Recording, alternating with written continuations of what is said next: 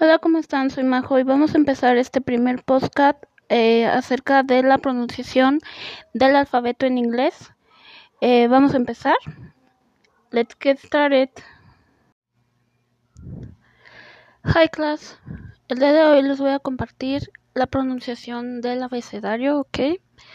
Well, let's get started. The alphabet in English has 26 letters, 21 consonants, and 5 vowels. Okay. The pronunciation is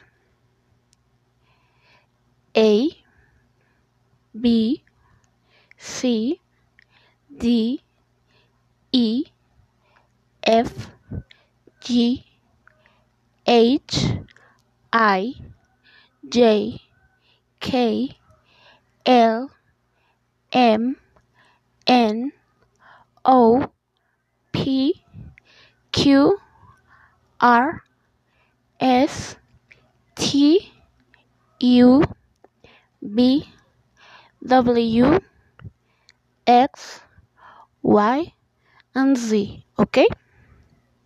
Now it's your turn. Well, it's all for today. Thank you so much for your visits and please follow me and see you next time. Bye.